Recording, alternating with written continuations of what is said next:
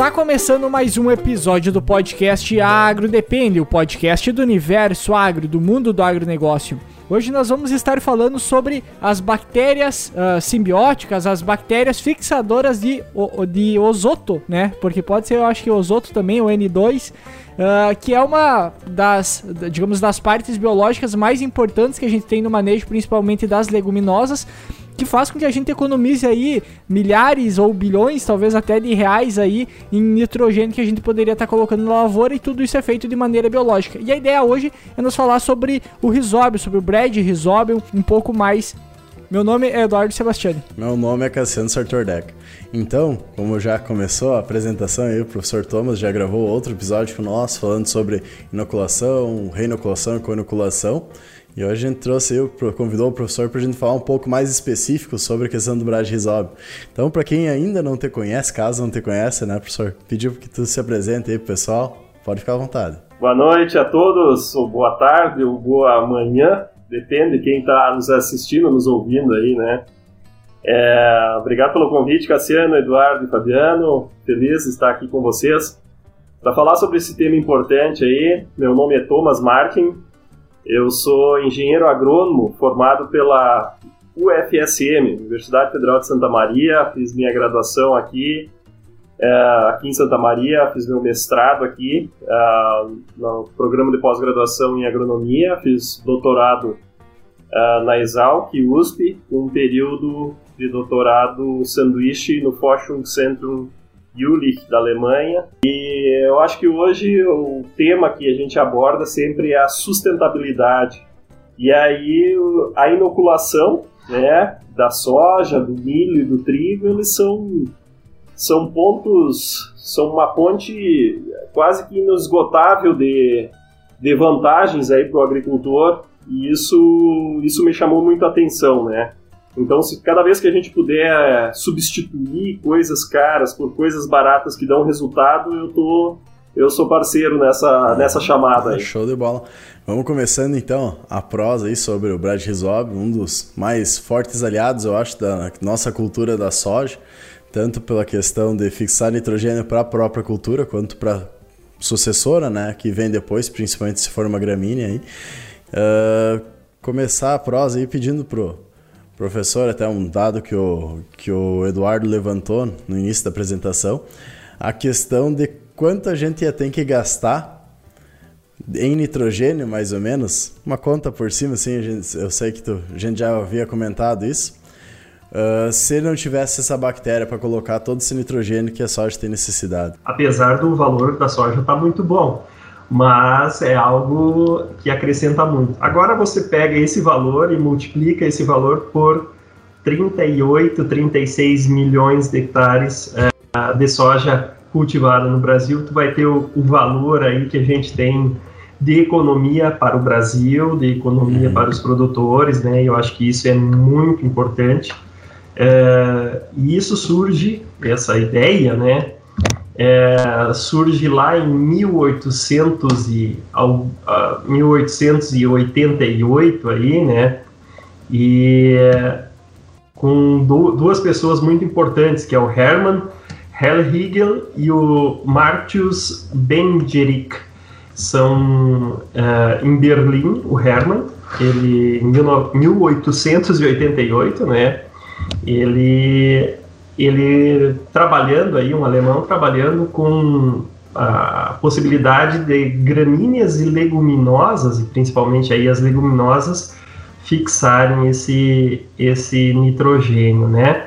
Uhum. E, e aí depois esse engenheiro químico, né, o, considerado o pai da virologia aí, que é o Marti, Martinus, né, ele ele era um uh, holandês, né, que foi membro da Royal Academy of Science, Science de, da Inglaterra, né, então é, eles que começaram todo, todos os estudos e todas as pesquisas sobre isso, e por muito tempo isso ainda engatinhou, quase não se movimentou, e parece que a, exponencialidade desses estudos e dessas pesquisas começou a pegar uma velocidade impressionante aí é, a partir do ano 2018, 2017, por aí, que a coisa começou a realmente ter, ter um foco diferenciado. Ah, e, e linkando a outra questão, né? Hoje a gente fala em toda graduação a gente sempre comenta da parte, a importância da parte tanto financeira quanto ambiental, social, mas vamos pensar pelo ambiental, né? Hoje a gente sabe que tem todas as empresas estão muito ligadas a diminuir a questão de gases de efeito estufa, diminuir, eh, diminuir o consumo de energia, né? E a gente entrando na parte da própria fixação de nitrogênio, a quantidade de energia que a gente deixa de gastar, vamos dizer assim, com combustíveis fósseis para fazer toda essa parte de energia, a própria energia elétrica, uh, é muito grande, porque o, a questão de transformar o nitrogênio do ar em um grânulo que tu vai largar e deixar disponível para a planta, para planta, né? Na questão do moreia, vamos dizer, tem um gasto gigantesco de energia, né? Então, uma pegada, uh, a pegada no planeta, vamos dizer assim, de carbono, né? Que é feita diminui muito com essa tecnologia também, né? Isso, isso é muito, muito interessante pelos tem alguns dados que dizem que esse esse processo é conhecido como um processo chamado Haber-Bosch ele é um processo de pegar esse nitrogênio da atmosfera, né, e converter ele num nitrogênio que possa ser utilizado pela, pelas plantas, por exemplo, ureia, né. Foi feito por dois, dois pesquisadores alemães, né, o Fritz Haber, né, ele foi nascido em 1868, e o William Karl Bosch, é, ele nasceu em 1874, né, e eles convertem esse N2 atmosférico em amônio. É, para nós, hoje, esse é um muito interessante para muitas culturas, obviamente, né? milho, trigo e outras culturas aí, mas para a soja isso não é mais necessário. É, o Carl, Carl, Carl Bosch, né, ele trabalhava numa empresa que a gente conhece a sigla dela, mas a, sigla, o, o, nome completo da, da empresa é Bayerisch Anelin Soda Fabrik.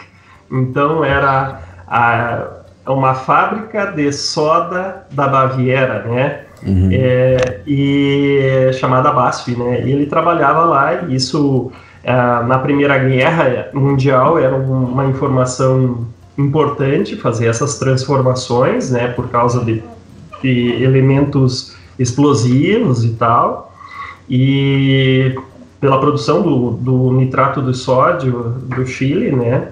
E esses Sim. dois pesquisadores, o Harber, em 1920, ele ganhou o prêmio Nobel e o Bosch é, em 1901. São dois Nobéis aí por conseguir pegar esse nitrogênio é, atmosférico e transformar em amônia. Então, um processo muito bacana, muito legal, né? porém ele, ele demanda uma quantidade de energia absurda, né? Uma temperatura que chega entre 300 e 600 graus, né? Uma pressão entre 200 e 800 atmosferas, né? E, e tem um custo energético de 6 barris de petróleo né, por tonelada de NH3 transformado, de amônia aí, que é transformado. Não, então, mais ou menos um custo aí aproximado é, de 990, 990 reais por tonelada de por tonelada aí de de ureia, uh, de, de ureia produzida. Então isso é é muito é, é, é, um, é um valor que é o custo de produção deles, né? Então a gente sabe que a gente tem esse, esse valor associado. E a partir desse NH3 aí a gente faz diversos outros de outros elementos como nitrofosfato, nitrato de amônia, nitrato de sódio, sulfato de amônia, ureia, aquamônia, solu outras soluções com é, N né, e fosfato de amônia, o MAP e o DAP que a gente conhece na, na agricultura. Mas é, um, é um processo muito, muito interessante.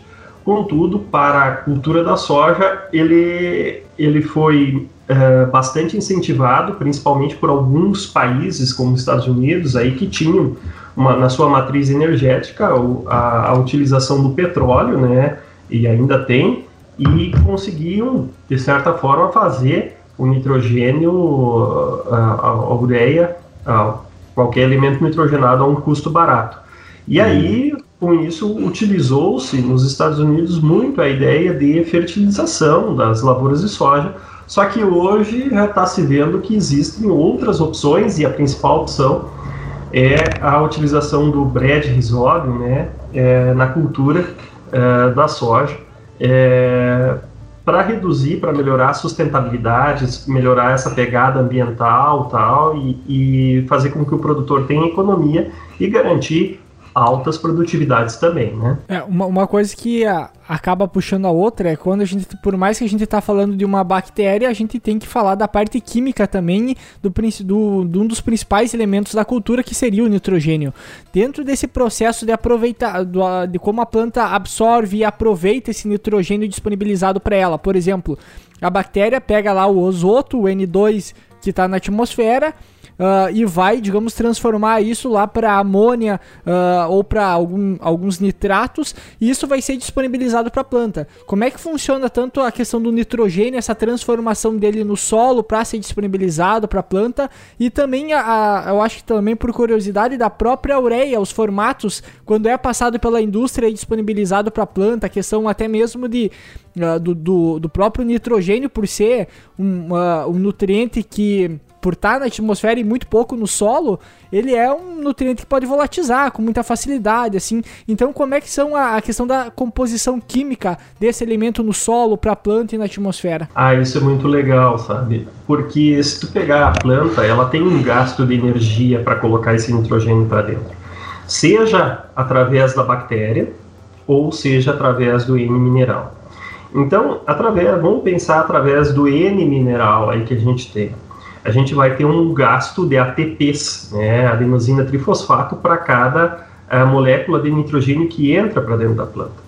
Então lá uh, a, a, planta vai, vai pegar o, o NO3, né, mais um oxidrila, mais 8 elétrons e vai transformar em NH4, mais três moléculas de água. Né. Vai ocorrer uma primeira fase né, de conversão do nitrato em nitrito através da nitrato redutase, e uma segunda fase, que é a conversão do nitrito em amônia, né? através do, da, da, enzima nitrito redutase. Com isso, nós vamos ter nitrogênio-amina, né, glutamina e outros aminoácidos disponíveis para a planta. E aí, com esse N é, mineral entrando, eu vou ter um gasto de 12 ATPs, né, para colocar esse nitrogênio mineral para dentro uh, para dentro da planta de soja. Só que se eu estiver utilizando uma, uma bactéria, o Bread rhizóbio, o que, que vai acontecer? Esse processo vai, vai acontecer é, de forma bastante semelhante, só que vai gastar 16 ATPs. Então a planta tem um maior gasto energético por estar realizando a simbiose. É uma coisa mais difícil, porque essa bactéria ela utiliza parte dessa, dessa energia para sobreviver também. E aí tu pode me perguntar o seguinte: ah, mas por que, que a planta prefere realizar a fixação biológica? Não, não é que a planta prefira. Ela, é, ela, ela na sua, no seu entendimento, a planta vai sempre para o lado que gasta menos energia para que essa planta sobreviva. Uhum. E menos energia é buscar o N mineral, porque ele está prontamente disponível. Uh, utilizando a, a simbiose, a, a, planta de soja vai ter que ainda estar junto com a bactéria, o Bradyrhizobium, e aí eu vou ter um gasto energético maior. Só que se eu fornecer o N mineral, o que, que vai acontecer? Esse N mineral ele vai ficar por um período curto de tempo disponível aí para a planta vai ocorrer uma lixiviação, vai ocorrer volatilização, tem uma série de processos, até escorrimento disso pode ocorrer. E a bactéria não, a bactéria fica sempre ali pegando esse N da atmosfera do solo e jogando para dentro da planta. Então, por isso que nós não podemos, esse é um dos motivos, tem outros também, não podemos colocar nitrogênio nessa, nessa soja. Um outro motivo muito importante é que uh, quando você coloca nitrogênio da forma mineral, e coloca num momento específico, ah, lá na, na no sulco, o que, que vai acontecer? Ele, ele, uh, esse sulco, esse local, ele vai acidificar. Com isso, os pelos radiculares, que eles têm esse formato, né, que eles estão sempre crescendo horizontalmente, assim, em direção uhum. oposta à raiz, eles uh, vão acabar fica, ficando esticados. E nós queremos que ocorra uma deformação. Por que, que nós queremos que ocorra essa deformação, tipo assim, no anzol? É, nós então... queríamos para que, que esse pelo radicular englobe, que ele pegue, que ele pesque, que ele consiga englobar, né? uh, essa bactéria, esse Bread rhizobium, para aí começar o processo de simbiose. Então, no momento que tu coloca muito nitrogênio ou coloca um pouco de nitrogênio, tu reduz essa essa deformação dos pelos radiculares, que normalmente é 40 a 50%, reduz para 10, 15% e aí tu tem um menor número de nódulos. E o número de nódulos é proporcional a fixação de nitrogênio, que é proporcional à produtividade de grãos. Então, o que, que a gente quer? A gente quer ter mais nódulos, é, fixando mais nitrogênio, e aí a gente sabe que a nossa produtividade tem de ser maior, porque cada tonelada de grão produzida eu preciso ter pelo menos 83 quilos de nitrogênio, e isso vai fazer com que é, exista uma necessidade enorme de nitrogênio, necessidade enorme de bactérias, assim por diante. Então, essa essa é uma, é uma, uma condição uh, muito, muito importante aí para esse processo, né?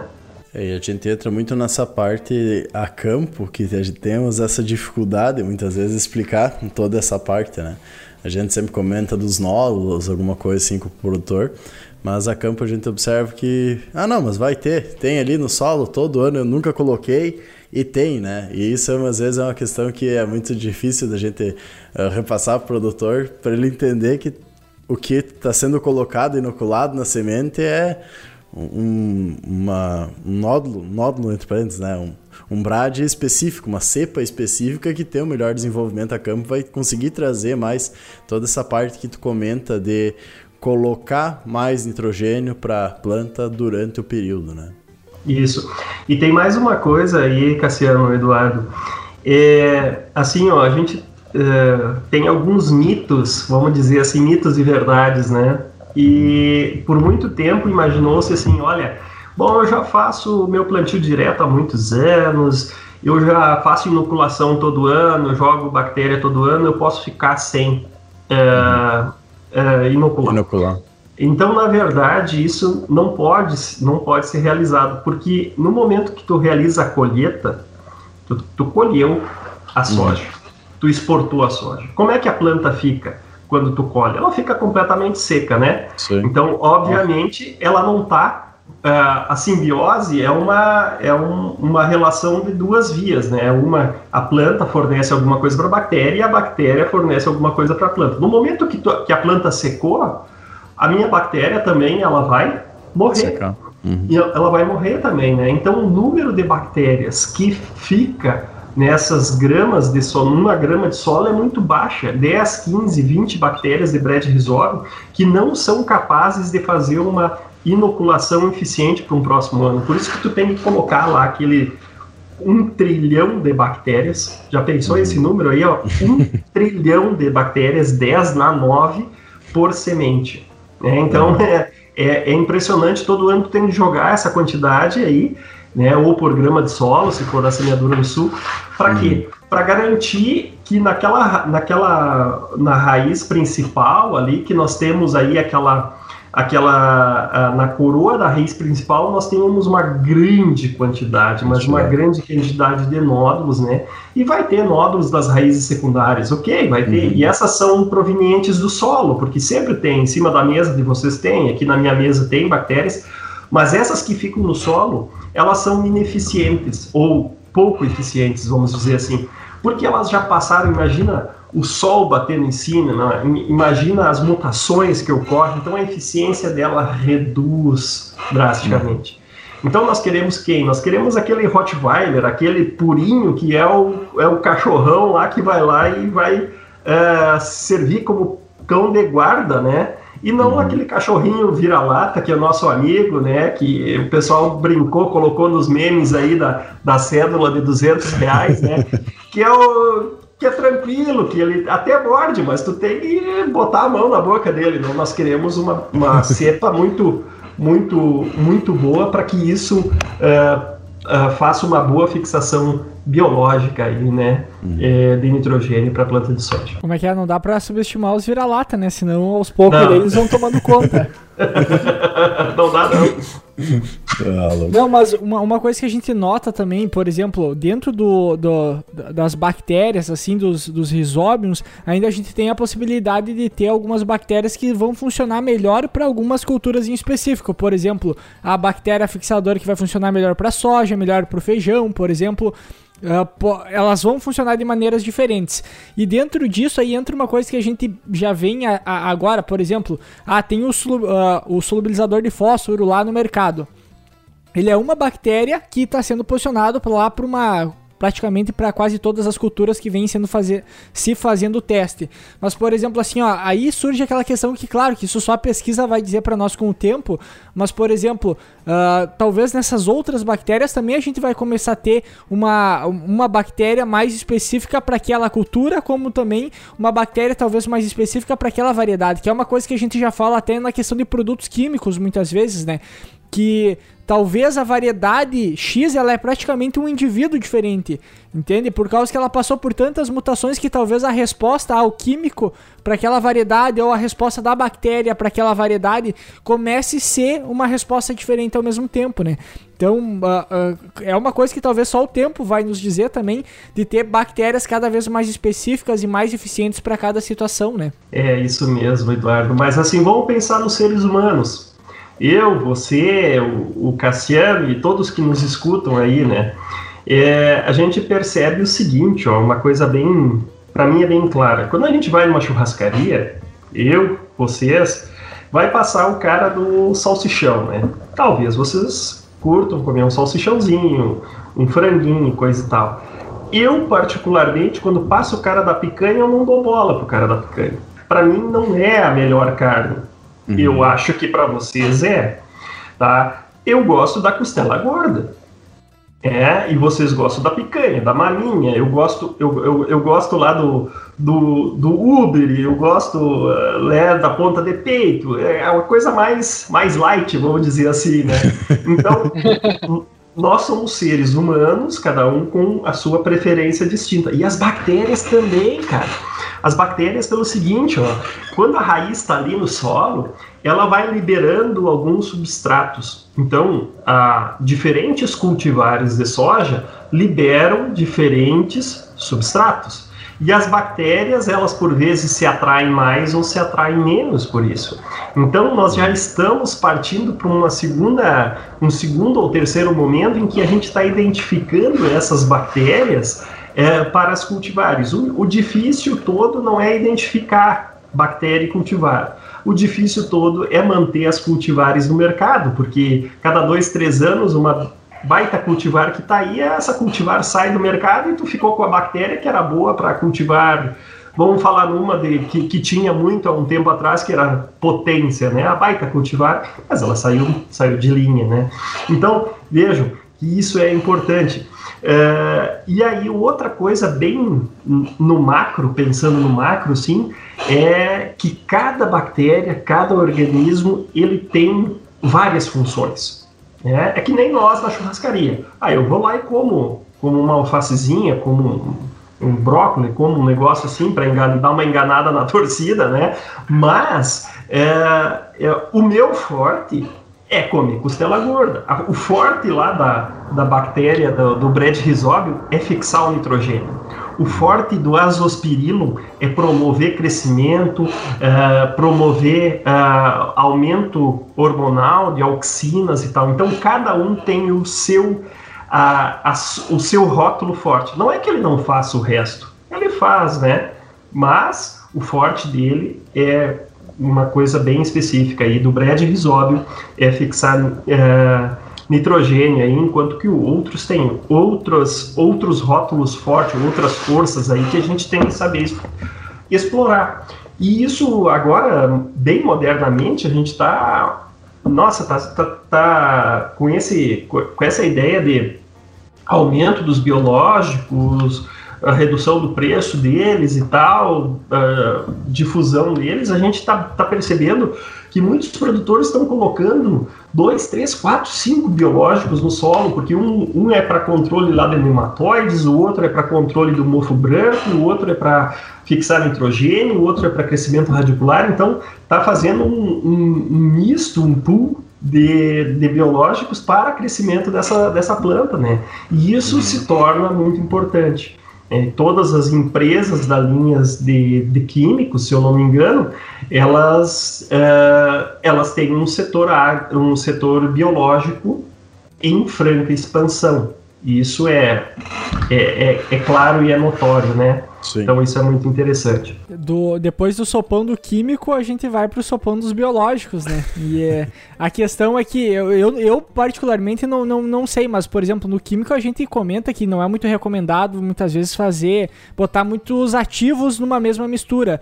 Pro, pro, no caso do TS ou no, até mesmo no, na aplicação aérea, mais pela questão de curiosidade, fugindo um pouco até do assunto, mas uh, fazer misturas de biológicos tem algum tipo de problema entre, por exemplo, misturar bactéria com fungo lá no tanque? Vocês, vocês curtem assistir série, não? Vamos perguntar para os nossos amigos aí. Eu tenho, tenho, eu, quando eu gosto de um filme, quando eu gosto de um filme ou de uma série, eu estou zapeando ali no, no, no, controle remoto e se tem aquele filme que eu gosto, eu, eu largo qualquer outro, qualquer novidade para assistir aquele, porque, pô, assistir uh, uh, Game of Thrones, assistir Vikings, para mim é uma maravilha, isso, esses de, de guerra, isso aí, eu adoro.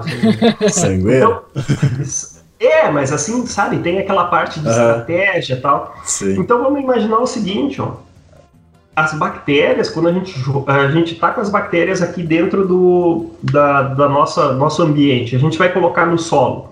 A gente está com um exército de bactérias que nós vamos invadir um campo inimigo, igualzinho Game of Thrones. Ah, uma casa vai invadir a outra. Naquele solo, a gente tem, tem uma, uma quantidade imensa de, de outros micro-organismos que eles existem numa quantidade que uh, numa variedade muito grande e uh, nós vamos querer aumentar o número de bactérias do bread rhizobio. Então a gente vai colocar ali dentro. No momento que tu começa a misturar um ou dois ou três ou quatro, eles estão ocupando, eles estão brigando por ocupar espaços, uhum. correto? Então eles também querem, como diz já na, na Bíblia, crescer e multiplicar-vos. Eles querem fazer isso, né? Então o espaço para eles é importante. Quando a raiz está lançando alguma, alguma substância, cara, tem 2, 3, dois, três mil uh, uh, uh, bactérias, micro-organismos lutando por aquele, aquele substrato, aquela, aquele, alimenta, aquele alimento, aquele açúcar e assim por diante. Então, essa é a ideia. Existe competição, sim. No caso, aí a gente traz os resultados de pesquisa, né? Brad Rhizobium e azospirilo a gente sempre coloca três vezes mais prednisone do que azospirilo, porque a velocidade de crescimento, de multiplicação do exército azospirilo é muito mais rápido que o prednisone. Então a gente tem é, tem que fazer essa relação para que a coisa fique equilibrada ali dentro, né, dentro do solo. Porque é muito, muito interessante, porque você uh, muitas vezes está aplicando muitos micro-organismos, mas só tem um micro-organismo que é o marqueteiro que é o cara que mata a pau no marketing, que é o Brad Risório, porque quando ele está presente, ele forma um nódulo. Os outros, nenhum forma. Então, você está aplicando os outros e está acreditando no professor Thomas lá que dá certo, né? Mas o Brad Risóbio, você aplica ele, você está vendo ele, isso, isso é maravilhoso, né? Uhum. É, bem, é bem por aí essa questão, né? Juntando um pouco com que o, com o que o Eduardo comentou, é, que é uma curiosidade, vou entrar numa curiosidade também na parte do brad, pensando no brad mesmo. A gente sabe que tem diversas plantas de cobertura que a gente utiliza, né? E muitas vezes a gente vê uma potencialidade que seria de incorporar um pouco mais de nitrogênio no solo. Só que, como a gente sempre fala de brad para soja, geralmente a gente sempre comenta só soja, e a gente acaba não entrando muito nessas partes de plantas de cobertura. Vamos pegar até uma própria ervilhaca, vamos dizer aqui no sul, no inverno, muito utilizada, né? Como é que o Brad se comporta para essa questão dessas plantas? Porque eu vejo que seria uma grande possibilidade uh, a utilização dele para tu inocular nitrogênio no solo, até no milho, vamos dizer, que tu vai colocar depois, até uma outra cultura, né, gramínea, vamos dizer assim, para tu conseguir reestabelecer o nível de nitrogênio um pouco maior. Como é que funciona isso aí hoje em dia, professor? É, nós temos aí, vamos, vamos pensar assim, o que, que veio da última safra. Veio da última safra, a soja saiu e a gente pode colocar culturas de cobertura, por exemplo, a ervilhaca, né? A ervilhaca é uma leguminosa, uma, muito legal, uhum. Mas ela se associa principalmente com os risóbios, né? Então, é um, é um, são primos ali, são um pouquinho distintos aí, né? Sim. E isso uh, vai colocar nitrogênio no sistema. Agora, se eu tenho gramíneas, eu, o melhor, a melhor, melhor bactéria para as gramíneas são os azospirilos, que também vai promover crescimento radicular. Esse crescimento vai absorver mais uh, nutrientes do solo e pode até também tem uma função lá que é fixar esse nitrogênio para dentro da planta. Mas a uhum. principal, uh, principal uh, vantagem dele é o crescimento radicular. Então, por vias indiretas, em uma pequena quantidade por via direta, a gente coloca nitrogênio para gramíneas, né? Uhum. O, a, o, trigo, a aveia, a centeio, cevala, a gente consegue colocar isso.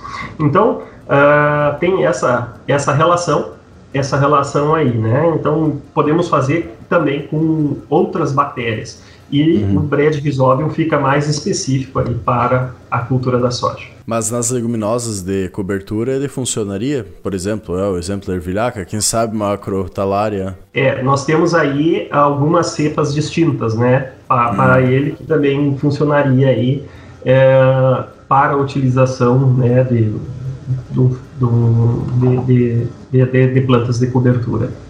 Uhum. É que entra a questão da rotação de cultura, né? Tu vai colocar uma leguminosa ali já para deixar preparado para se depois entrar com uma gramínea e coisa, então a, a leguminosa vai ajudar a fixar esse, esse nitrogênio por um período maior. E se eu não me engano, ainda talvez tenha alguma coisa, uh, tá relacionado também com a matéria orgânica daquele solo, né? É, a matéria orgânica tem uma grande fortaleza. A matéria orgânica é, um, é algo fantástico, sabe? Que ela, essa matéria orgânica, ela libera nitrogênio, né, para o sistema. Isso é ótimo. Mas eu não, uh, de certa forma, eu não, não estou preocupado com essa função da matéria orgânica. Eu tenho outras funções que são primordiais para mim, né? Olha, retenção de água, micro-organismos que estão ali se desenvolvendo, né? E aí eu não fico esperando que essas, porque senão eu vou queimar a minha matéria orgânica e a gente sabe que a produção de um ponto de alteração de um ponto de matéria orgânica leva muito Anos. tempo para que, é. que isso ocorra, né? Então a gente tem que preservar a matéria orgânica e fazer com que ela execute outras funções é, ao nosso favor. Porque senão eu jogo milho lá e espero que esse milho se desenvolva só por conta da matéria orgânica daquele solo. Aí tu sai de uma matéria orgânica de 4 pontos e para tu reduzir esse 4 pontos para 13 é um é uma pancada. Agora, para elevar a quantidade de tempo é, é muito grande, né? Professor, tem dentro da, uh, do preparo, até por exemplo, para fazer inoculação, a gente conversou no episódio que a gente falou sobre os inoculantes, a respeito também do, de alguns cuidados que tem que se ter para fazer esse tratamento de semente, para que não haja morte dessa bactéria. Porém, tem tantos cuidados que talvez a gente teria que tomar para fazer o tratamento de semente, e aí também entra aí, que já pode até se encaixar junto na pergunta a questão dos inoculantes uh, com, uh, com longa, com longa longa vida que seria para aumentar essa durabilidade uh, da bactéria ali no, no, tratamento de semente e também perguntar a respeito da, da, de quais são as condições que aquela bactéria aguenta. Por exemplo, ah, uh, geralmente as fixadoras de nitrogênio estão mais ligadas a, a, ambientes tropicais, uh, tu tem que ter uma certa temperatura até mesmo do solo para que haja o desenvolvimento delas. Como é que essa questão de sensibilidade, alguns cuidados também que tem que, tem que se ter, não só no tratamento, mas também na na hora que já tá lá no solo. Por mais que não tenha muito o que se fazer, né? Mas pelo menos para se ter o conhecimento do tamanho da perda daí. Uhum. Não, isso é isso é, é, é, muito, le, muito legal essa tua pergunta aí. É, veja, veja bem, nós, nós temos aí uma coisa uh, bem importante que é a produção dessa bactéria. Ele tem que ser uma, uma, uma produção caprichada. Né? Eu tenho, não posso ter contaminantes. Né? Isso tem que vir ou da indústria ou através da produção on-farm. Isso é, uhum. é, é bem, bem interessante.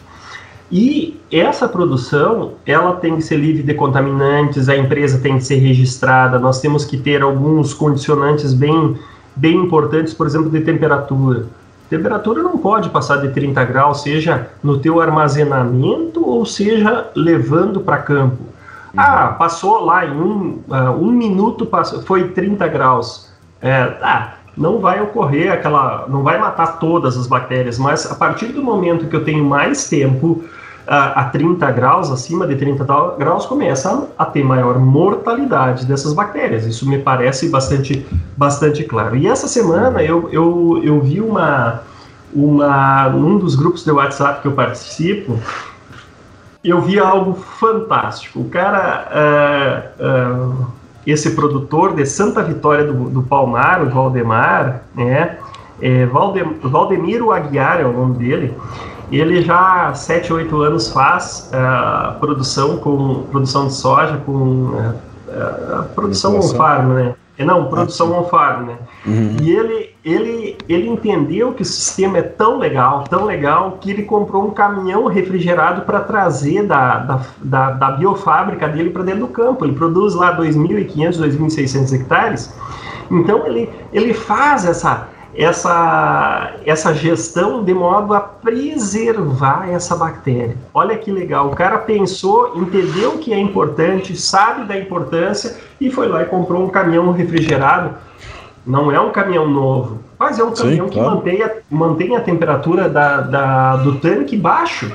E aí ele consegue fazer a gestão disso para manter essa bactéria viva, colocar essa bactéria viva no solo. Então, eu achei fantástico, conversei com ele, ele me mandou alguns vídeos e foi espetacular isso aí. Na nessa nessa relação de cuidados, né? Cuidado no transporte, cuidado no armazenamento, cuidados na aplicação, né? E alguns cuidados aí na produção porque existe uhum. produções on-farm onde o cara faz dentro de uma caixa d'água, onde essa caixa d'água está aberta, sujeito a, a introdu introdução de vários micro-organismos, e existe produção on-farm onde o cara faz, uh, não faz em caixa d'água, faz um tanque de inox bem caprichado, faz uma sepsia adequada e tem produção né, de uma quantidade absurda de, de bactérias por, por ml né, de produto, muito, às vezes até muito melhor do que a quantidade que a gente tem aí da que a gente tem da, da, da indústria, né? Dentro disso também, professor, tem daí, por exemplo, uh, não é não é regra isso aí de acontecer ou que acontece com alguma certa frequência, mas por exemplo tem alguns produtores que fazem por uh, não sei qual motivo, né? Mas enfim, eles semeiam soja lá em setembro, por exemplo, e aí tu tem toda aquela questão da temperatura do solo. Nesse sentido, eu poderia dizer que uh, poderia ser mais um argumento para ele, ó, no momento que se tu plantar muito cedo, se o solo tiver com uma temperatura temperatura baixa, vai prejudicar o teu desenvolvimento da bactéria também. Ou seja, vai uh, automaticamente vai criar menos risóbios ali, uh, me menos nódulos também na planta. Da mesma forma, talvez eu poderia fazer esse mesmo argumento para o soja plantado em janeiro, no soja safrinha, que eu tenho um sol uh, muito mais intenso, muito, às vezes, claro, tem a questão de uma estiagem, uma falta de água, o quanto isso também vai estar tá isso também vai estar tá prejudicando é, o desenvolvimento dessa bactéria lá no final? Assim, uh, quando nós uh, temos a ideia de inocular, tem o momento que nós estamos fazendo, a gente precisa que o solo, uh, do ponto de vista da bactéria, o que, que a bactéria quer? Em torno entre 20 e 25 graus, isso é o melhor desenvolvimento Agora, a pessoa que está se programando para semear em setembro, ele está esquecendo de uma coisa importante chamada fotoperíodo, que a soja daqui a pouco ela ela está muito baixa, dois, três folíolos e, e floresce.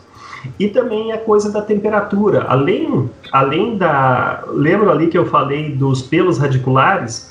Pelos hum. radiculares, quando é muito frio, fica muito esticadinho. Eu quero uma temperatura amena, esses 20, 25 graus, para fazer essa deformação. Isso é importante também. E a temperatura muito alta também.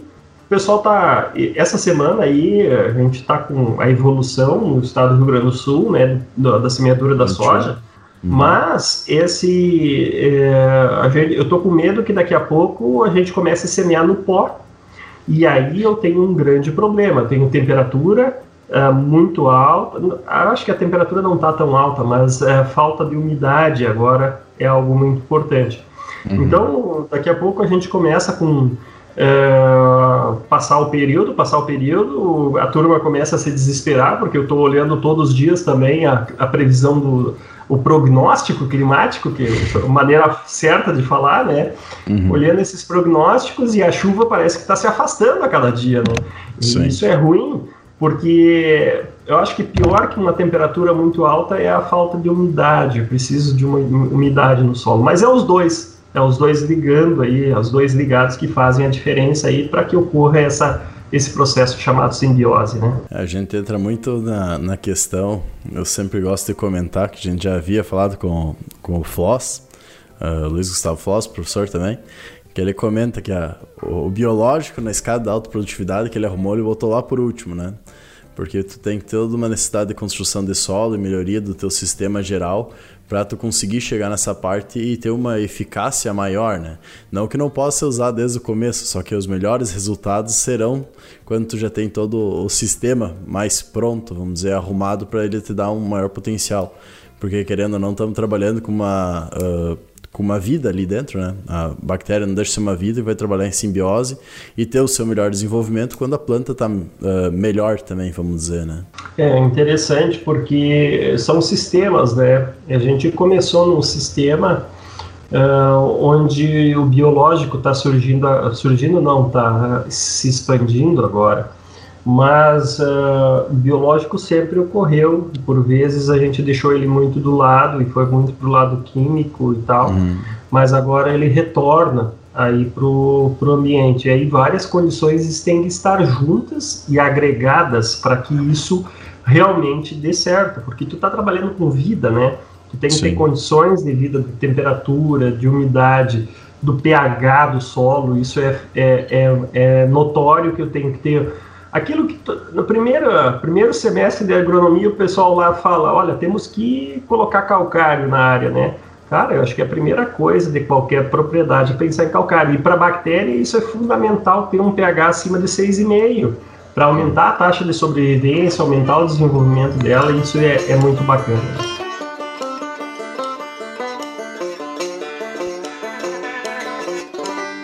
Olha, uh, tem muitos mitos aí e muitas uh, uh, mitos e verdades aí a respeito da inoculação. Né? Por exemplo, é, existe a necessidade de, de se colocar mais, é, colocar nitrogênio na base da soja? Não, não existe, né? Eu vou deixar para um próximo podcast a gente discutir isso. Né? Não tem, é, a gente está perdendo dinheiro. Cada vez que tu coloca N mineral, você está perdendo dinheiro. E todos os resultados de pesquisa mostram isso. Ah, inoculação serve só para baixas produtividades. Não, ela é com mais de 100 sacos por hectare sem N mineral. Então é para alta produtividade. Haja uhum. visto que a gente só chegou a 100 sacos por hectare nos, no concurso do SESB aí faz sete anos que a gente conseguiu o, o, o, o vencedor atingiu 100 sacos, né? Isso aqui então, é... é... Então, veja bem, a gente tem... É, colocar nitrogênio em excesso na soja é, produz muita folha e não produz grão. Eu estou uhum. vendendo grão. O dia que eu começar a vender folha de soja, né, para a turma do vegetariano, né, aí Aí eu, aí, aí eu vou muda. pensar em. Aí muda a figura, mas enquanto que eu estiver produzindo grãos, é, não é assim que funciona. Então tem uma série de coisas que a gente pode falar e pode fazer. Olha, inoculação com, com é, líquido ou turfoso ou no suco, qualquer um deles bem feito é top. Uhum. Mas com maior frequência eu acerto mais naquele no suco de semeadura.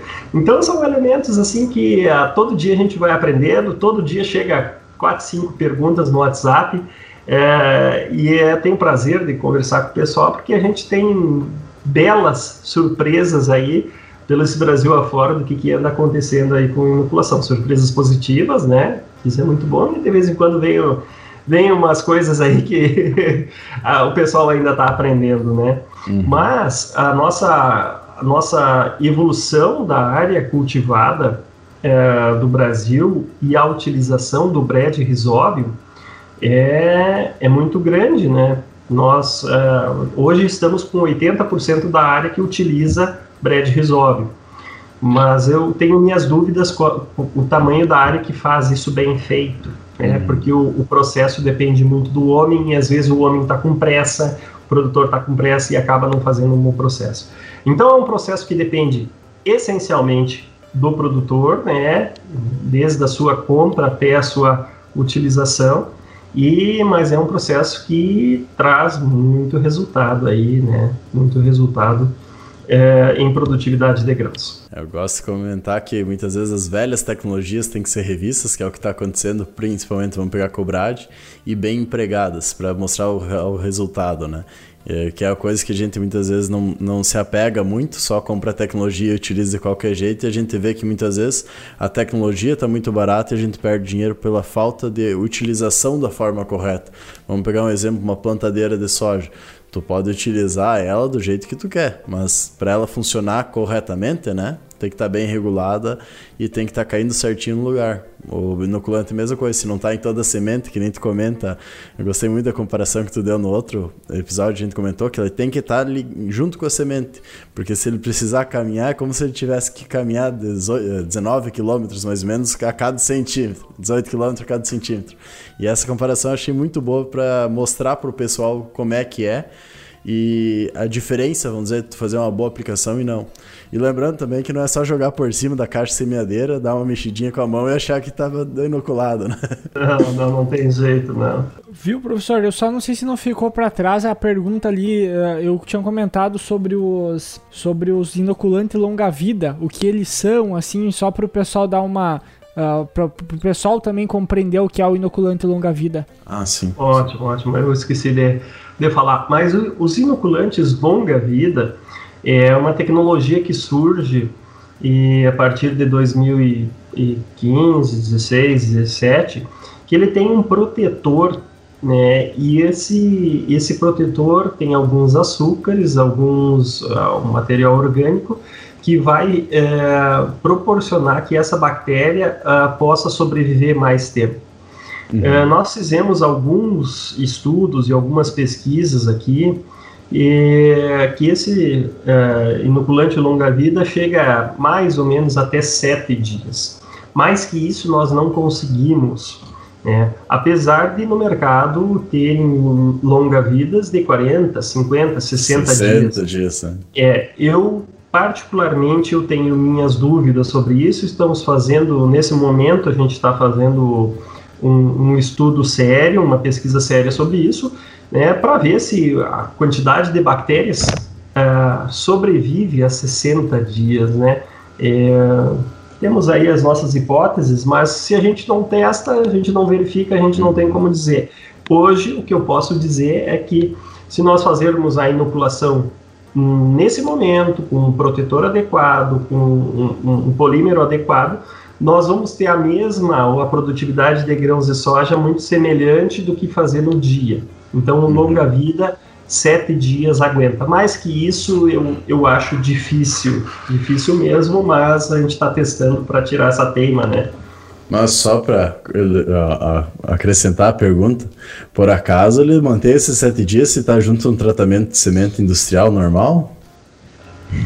Isso, é um tratamento. Nós fizemos aqui com um tratamento OnFar, né, DTS, uhum. é, inseticida e fungicida, e recobrimos a semente com o protetor para fazer uma camada isolante entre entre o, químico e a uhum. bactéria, né? E colocamos alguns polímeros aí so, e açúcares para sobrevivência dessa bactéria. E ela durou uhum. sete dias. Sete né? dias. Uhum. Teve o é. mesmo resultado. Então é essa essa essa ideia que a gente tem, uma tecnologia, o professor Glauber Fipke da Unipampa Itaqui fez uhum. esse, essa pesquisa no mestrado dele, aí a gente tem esses, esses belos resultados já publicados aí na pesquisa uhum. internacional. Que bom e que venham cada vez mais resultados para a gente ver e, e, comprovar que as coisas que estão sendo geradas pelas multinacionais ou para as outras empresas e pesquisas cheguem também ao produtor de uma forma mais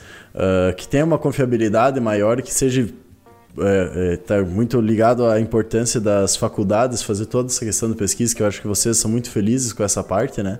De trazer toda essa parte de pesquisa que do que está no campo para conseguir passar para o pro produtor, né? Com o grupo Coxilha de vocês, que é muito bom, e até com o próprio, uh, próprio treinamento aí que vocês estão fazendo, a questão da palestra.